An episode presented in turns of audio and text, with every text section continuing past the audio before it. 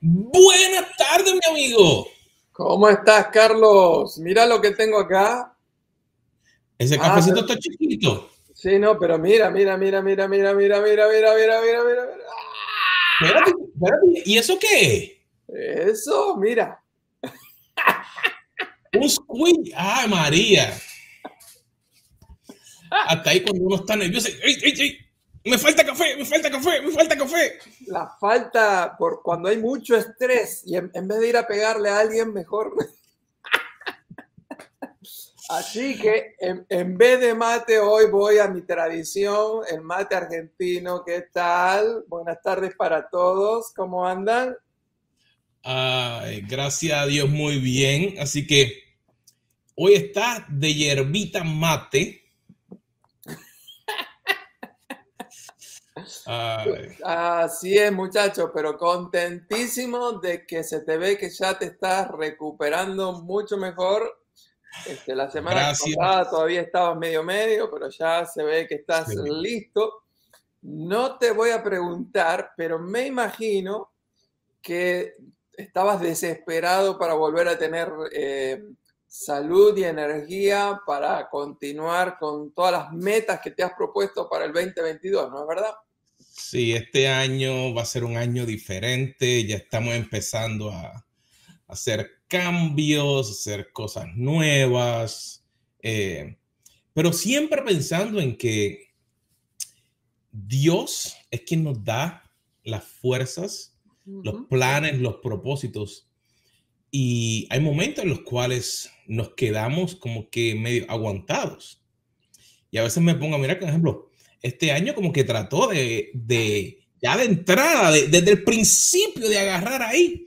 Y, y yo pensaba eh, cuando, ahora sí, yo empecé y ya tenía, voy a hacer esto, voy a hacer lo otro. Y de momento me, me di cuenta, espérate, que empecé como que a, a como que a fracasar un poquito de Ajá. entrada, ya, ya, al principio. Sea, no porque quería, sino hubiera unas cosas externas.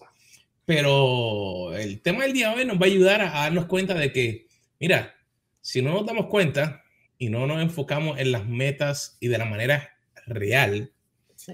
puede que hayan cosas que nos afecten y nos hagan fracasar, pero cuando ponemos a Dios y buscamos constantemente, porque ese es el problema, tenemos que constantemente volver a reconectarnos, volver a reenfocarnos, es lo que nos va a ayudar a no fracasar.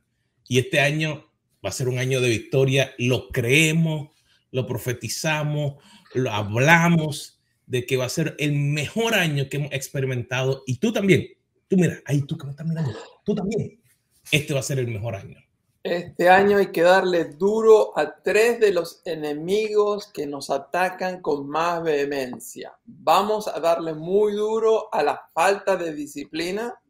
Vamos a golpear bien duro a la inconsistencia y a la procrastinación. Así que digámosles no desde principio de año.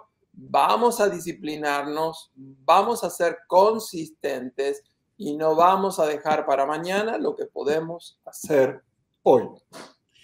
Oye, mi amigo, pero espérate.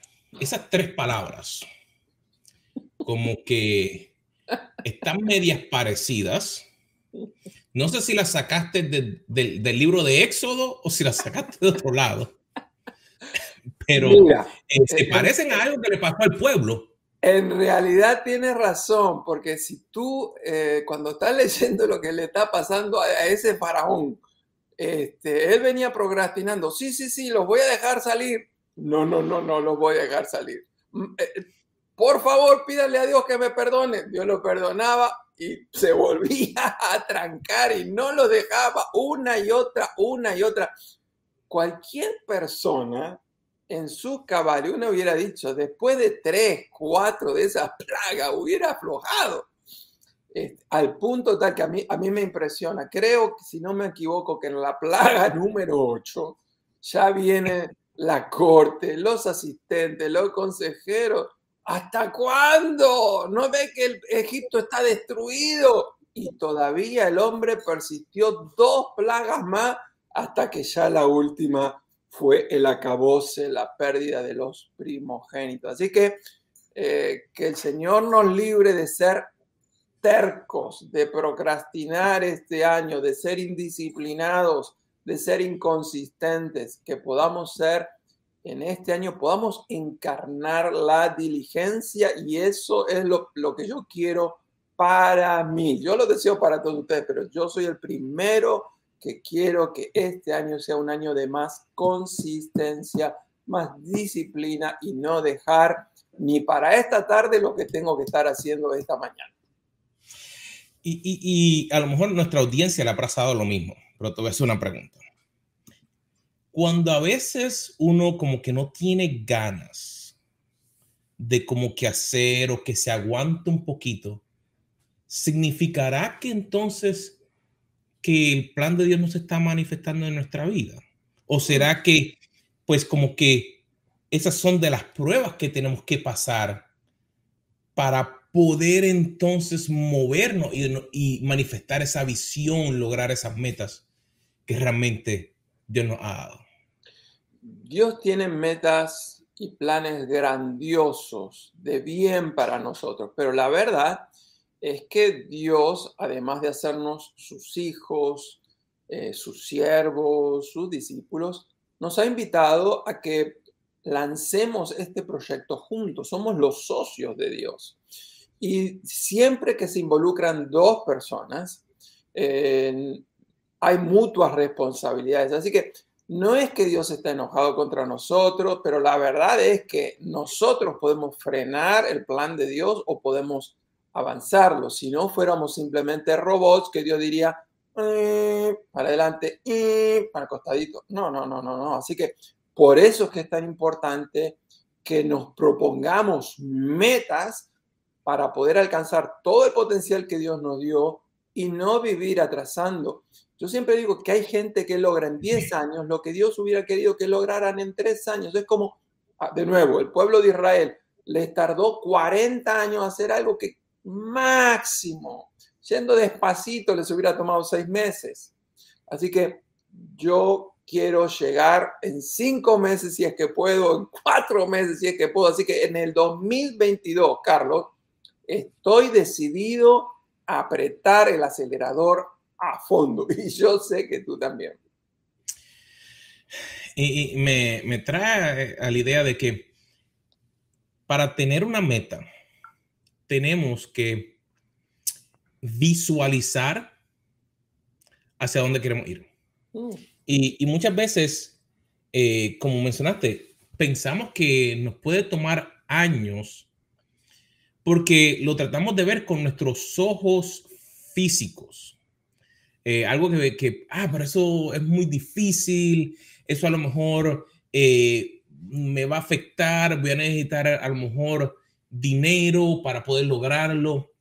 Y no es que esas cosas no sean válidas, pero te diría que el establecer las metas de una manera correcta, comenzando con nuestra vida espiritual, hace una diferencia, porque si comenzamos nuestra vida espiritual eh, no está fundamentada en esta tierra, mm. sino que mi vida espiritual comienza o debería comenzar correctamente con la premisa que fuimos creados a imagen y semejanza de nuestro Padre y que Él tiene un plan para nosotros. Él envió a su Hijo a morir por nosotros para que pudiéramos tener nuevamente una unión con Él para lograr el plan que Él tiene. Así que esas metas, cuando yo las establezco de una manera espiritual, digamos, si yo quiero lanzar una compañía nueva, si mi único fin es yo poder generar ingresos para irme para Disney, o para ir, tener una casa más grande. No es que esas cosas sean malas, pero ¿dónde estoy poniendo a Dios primero? Para que su plan que Él tiene en mi vida se manifieste. Si yo comienzo desde el punto de vista espiritual, que Dios, tú me has dado unos talentos, unas capacidades, y tú me estás moviendo hacia abrir una compañía, en ese ejemplo. Mira, ¿cómo puedo utilizar esos talentos para bendecir el reino? Así sea, hay personas que su don es el ser buenos negociantes. Y su trabajo, y son cristianos excelentes. Predican la palabra por su ejemplo, por su ética, cómo hacen las cosas. ¿Y qué hacen? De la bendición que Dios le da, ellos dan. Yo nunca me voy a olvidar, estaba conversando con un primo al que quiero mucho estábamos hablando de un amigo que tenemos en común, ¿no? Y él estaba hablando de que ese amigo tiene esa característica que tú acabas de mencionar. Lo que él toca puede ser de goma, de madera, eh, él lo convierte en oro. De nuevo, es un don de Dios. Eh, probablemente un don que muchos eh, quisiéramos tener, pero yo creo que en vez de querer tener ese don, si no lo tenemos, la clave es cómo administrar de la mejor manera los dones que Dios nos ha, dado, porque si desarrollamos bien esos dones, vamos a poder alcanzar ese potencial que Dios ha puesto en nosotros. Así que hoy vamos a estar hablando de por qué fracasan las metas, vamos a estar hablando de cinco razones por las cuales es tan importante eh, tener metas pero no estamos hablando de esas metas que usted consigue en cualquier libro de, autoayuda o en los programas esos motivacionales de YouTube. Estamos hablando de la importancia de establecer metas de fe, esas metas que, como tú decías, son las metas que honran a Dios. Y la primera de esas razones es que las metas de fe deben estar basadas en el ejercicio de una disciplina espiritual. Voy a, repetir esto porque creo que es muy importante. Establecer metas de fe debe ser una disciplina espiritual. Yo no sé cuántos de los que están viendo nuestro programa eh, son personas que todos los años eh, establecen metas para el año, metas para los primeros seis meses, para los segundos seis meses, metas para cada mes este, objetivos concretos y específicos para cada semana.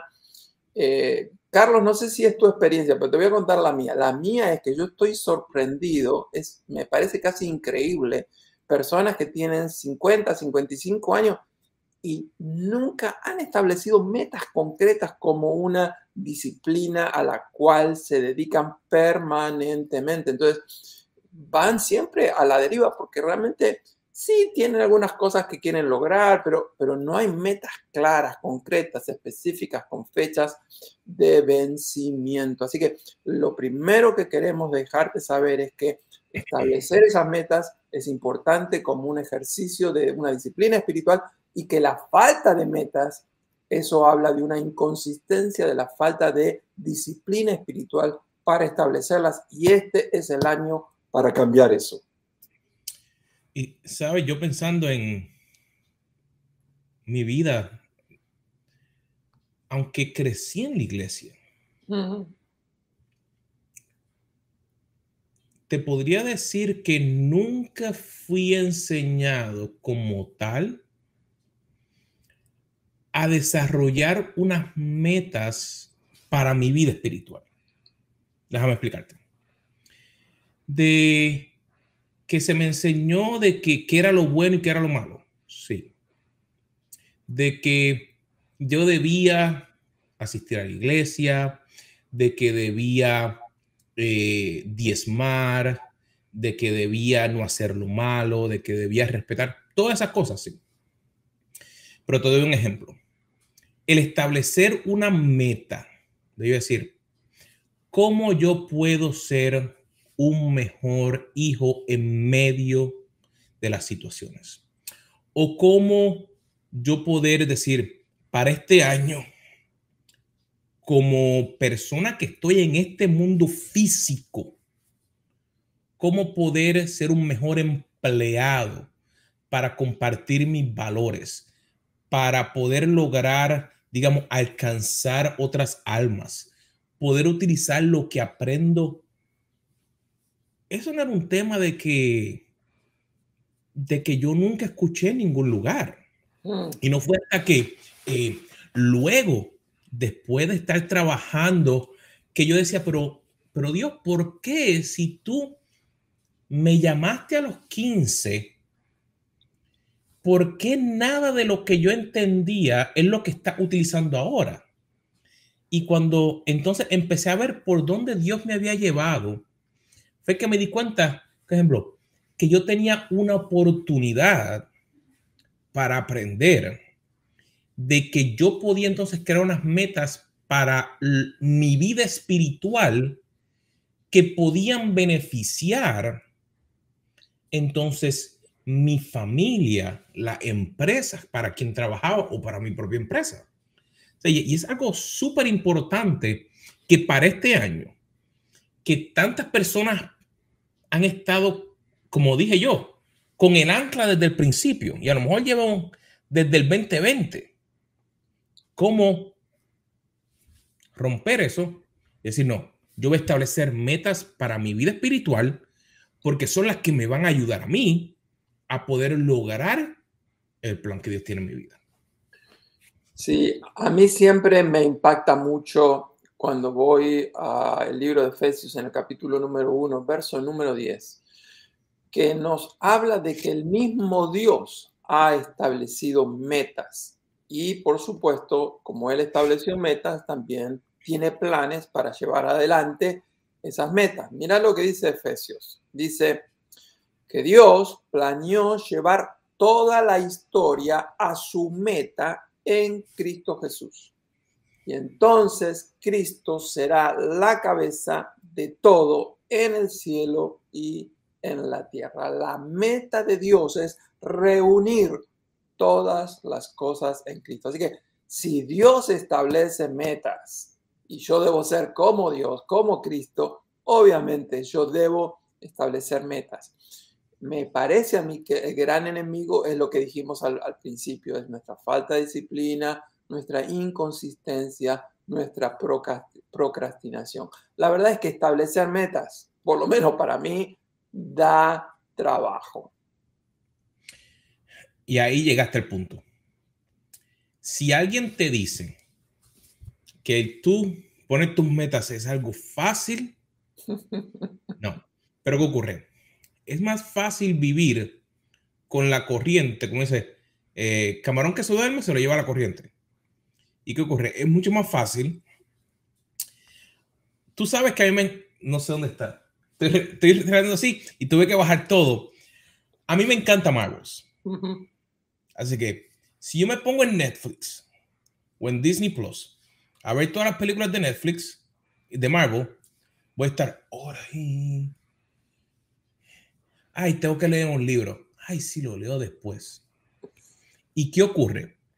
Al yo no establecer metas, mm. mi energía se empieza a bajar.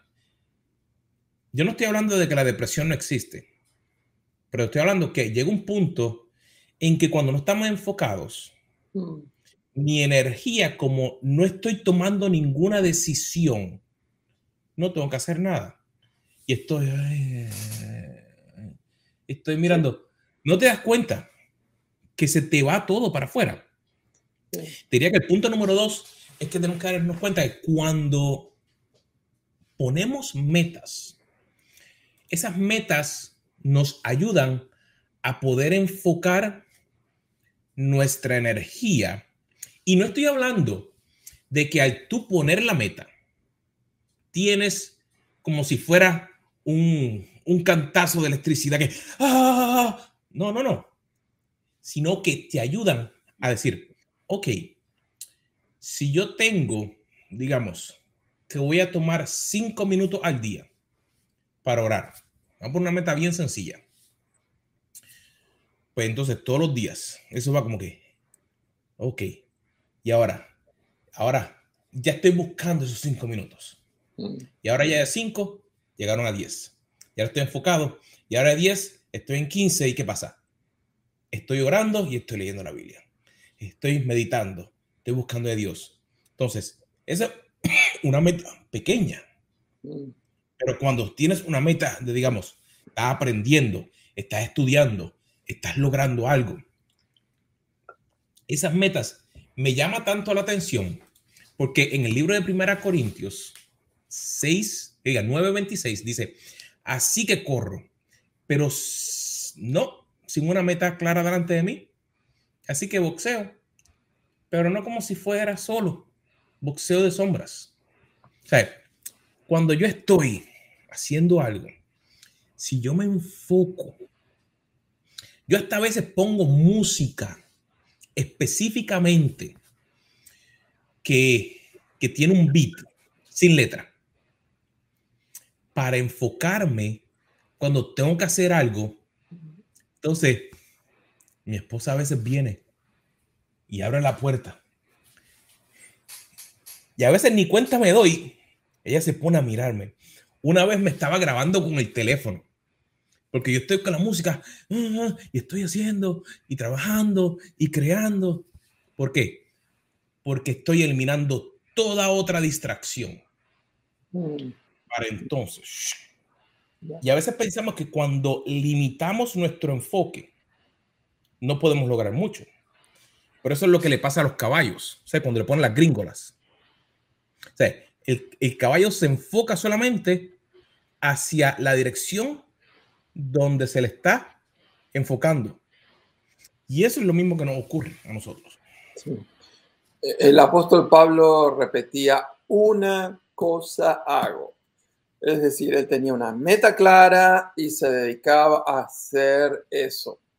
La verdad es que eh, en esta generación del multitasking, es decir, de hacer muchas cosas a la misma vez, nos cuesta mucho enfocarnos, concentrarnos y por lo tanto perdemos precisión e intensidad. Eso es como el rayo láser. Cuando nos van a operar con rayo láser, tiene que ser el, enfoque, eh, ponen la computadora, porque tiene que ir en tal lugar, no puede ir 5 milímetros para arriba, no puede ir 5 milímetros para abajo, tiene que ser preciso y para eso necesitamos metas. Y yo creo que la razón por la cual muchas veces fracasamos es o porque no tenemos metas o porque tenemos metas sin eh, el término de tiempo en las cuales lo vamos a lograr, lo cual hace que nuestro enfoque sea completamente diluido y superficial. Hay otra razón que me parece que es muy común y es que a veces, como nosotros no tenemos metas, hay otra gente que se propone que nosotros alcancemos ciertas metas para ayudarlos a ellos. Así que tenemos que tener mucho cuidado que sean nuestras metas, que estemos convencidos que eso es lo que Dios tiene para nosotros. Dice Efesios 5:16, aprovechen al máximo sus oportunidades porque estos son días malos. Es imposible aprovechar al máximo las oportunidades que Dios nos da si no tenemos metas concretas de cómo vamos a lograr llevar adelante esas oportunidades que Dios nos va a abrir. Estoy convencido que en este año Dios nos va a dar oportunidades, pero necesitaremos tener metas concretas. Y dicho sea de paso, si no has visto los dos últimos programas, el de las metas, cómo establecer metas en el 2022 y cómo tener una visión clara tienes que verlo. Mi sugerencia es no solamente que lo veas, ten algo para anotar, porque ahí damos cinco pasos concretos cómo establecer esas metas. Mira, me, llama mucho la atención lo que mencionaste del multitasking, porque la gente piensa que una computadora puede hacer diferentes cosas a la misma vez. Sin ir demasiado técnico, la razón por la cual las computadoras nuevas tienen diferentes cores o CPUs es por esa razón, Porque ni siquiera una computadora puede ejecutar más de una instrucción en el mismo CPU. Por eso sé, lo que realmente hace es que para una y ejecuta la otra. Por eso es que se crearon múltiples para que aparente de que está haciendo muchas cosas. Y nosotros no podemos hacer eso. Nosotros tenemos que enfocarnos para hacer todo lo necesario. Porque, ¿qué ocurre? Ahí cuando empezamos a hacer eso, es donde llega el punto número tres. Que es que cuando yo establezco una meta, esa meta, si yo la puedo hacer yo solo, sin la ayuda de nadie, es demasiado pequeña. Pero ahí es donde entonces yo puedo comenzar a expandir mi fe y creerle a Dios por algo más grande. Digamos, hay, momentos en los cuales yo me he puesto a pensar en, los planes que, que, yo he visto que Dios me ha hablado y a veces se me hace difícil pensar, a ah, todo eso se puede rehacer o hacer de una manera fácil. Pero ocurre, ahí estoy pensando con mis capacidades. Pero ocurre, Dios quiere utilizar sus capacidades y desarrollarlas en mí. Y si Él me está hablando, si Él me está trabajando en mí para desarrollar esa fe, mira, Él va a abrir relaciones donde tú ni siquiera sabías que había. yo conocí una persona hace unos cuantos meses que estamos ahora mismo trabajando juntos y yo ni ideas tenía. Pero ocurrió, Dios me habló de que iba a abrir puertas nuevas, de que iba a caminar, de que iba a hacer cosas nuevas. Y lo he visto. O sea, no, no me ha faltado nada pero me ha tomado el tiempo para decir, mira, yo tengo que poder creer que todo lo que necesito, mi fe lo va a hacer realidad. Mateos 9:29, conforme a vuestra fe os sea hecho. O sea, yo tengo que creerle a Dios que Él tiene planes para mi vida. Pero ¿qué pasa? Si mi plan o mi fe o mi meta es, ay, bueno, pues, ay, yo voy a conseguir un trabajito ahí en, en Walmart. Y no es que sea malo, pero te doy un ejemplo sencillo. Con una compañía y te quedas sentado nuevamente viendo Netflix Mira, no te va a llegar a la puerta a tocar. Tienes que moverte. Si Dios te ha hablado de que tiene un ministerio para tu vida, para tu familia, para tu iglesia, tú tienes que moverte y no puedes seguir con lo mismo de los años 50. Estamos en el año 2022. O sea, la forma en que se comunicaba el evangelio, a mí todavía me da gracias. Yo soy miembro de un montón de grupos cuando todavía la gente pregunta, ¿debo hacer live streaming para mi iglesia? ¿O, debo estar en las redes sociales para conectarme con, la gente? Mi gente, te, sé, si miramos la, si miramos la Biblia, Jesús estaba metido donde estaba la gente. Claro, claro. Eh, a mí me parece, Carlos, que uno de los desafíos que tenemos por delante es que muchos de nosotros nos cuesta tomar riesgos. Y la verdad es que establecer metas que nosotros no podemos alcanzar por nosotros mismos es correr grandes riesgos. Pero como tú decías, si yo establezco metas que lo puedo hacer por mí mismo, no necesito a Dios, por lo tanto es una, una meta que no necesita de fe.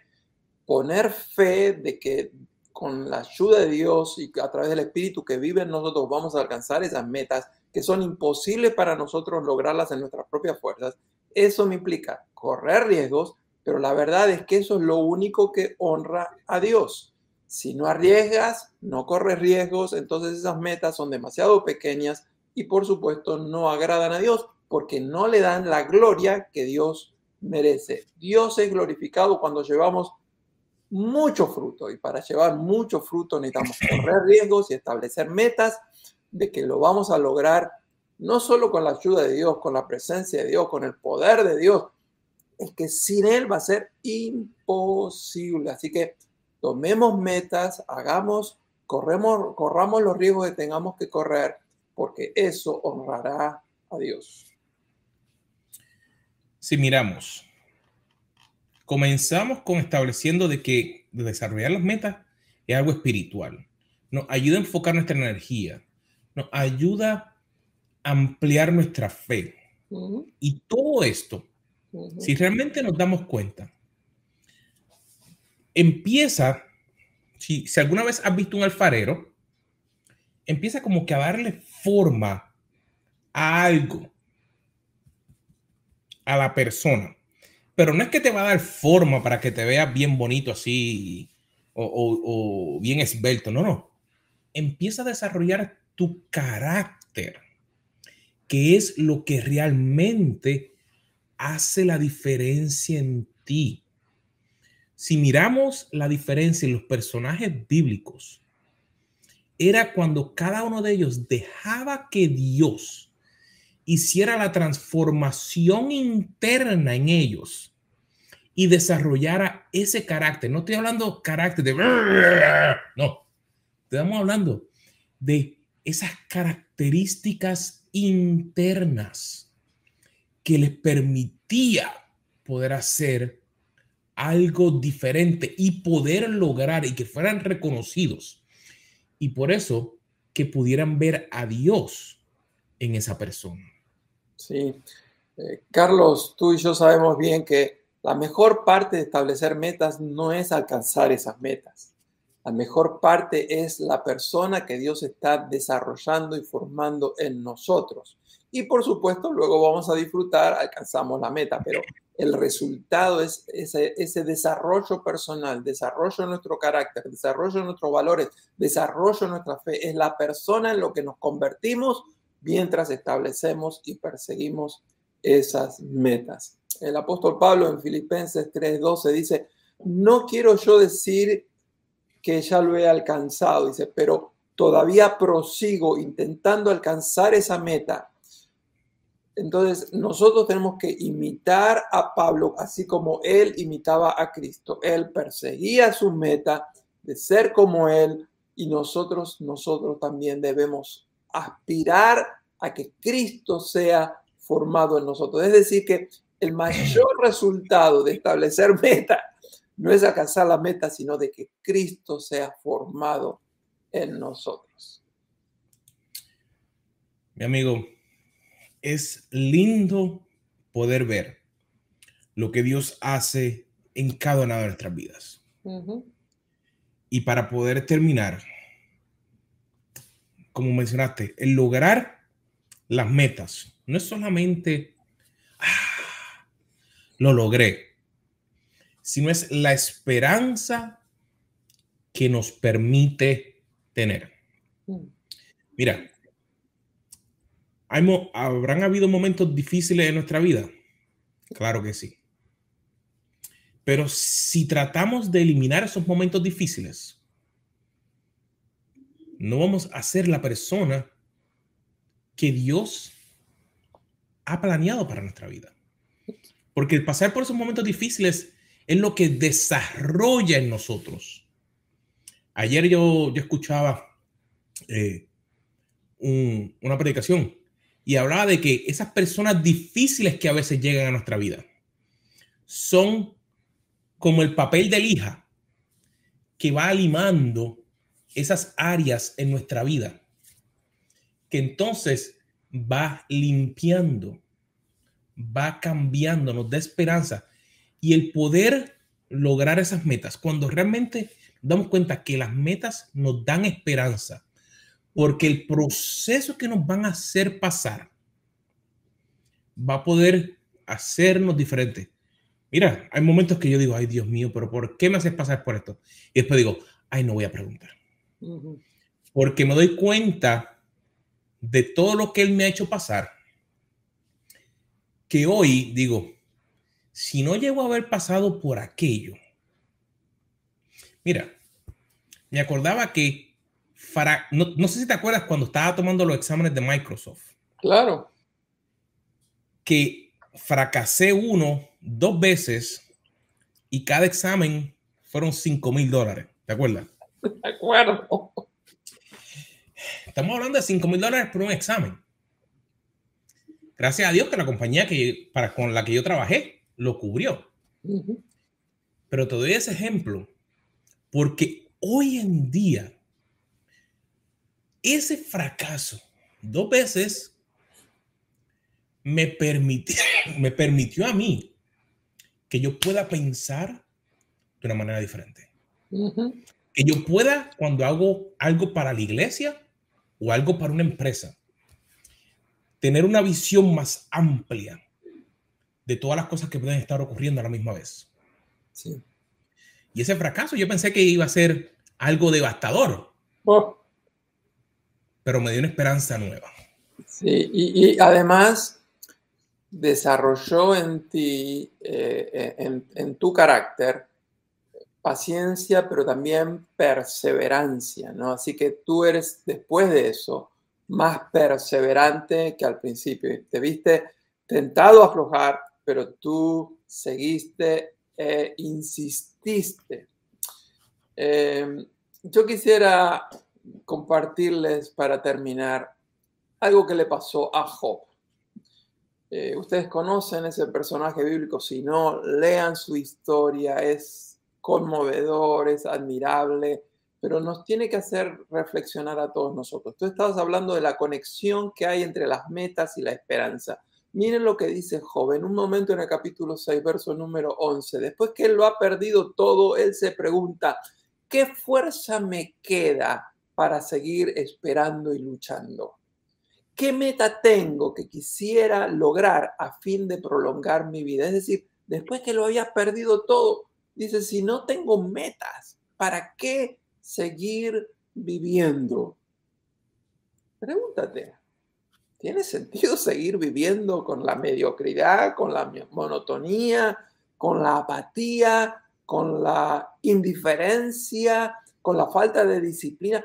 ¿qué sentido tiene seguir como estás? Rompe en el nombre de Jesús toda atadura, toda barrera, todo impedimento que te impide lograr llegar a ser todo lo que Dios quiere que seas en su nombre, en su poder, por su espíritu. Establece metas, metas de fe para el 2022.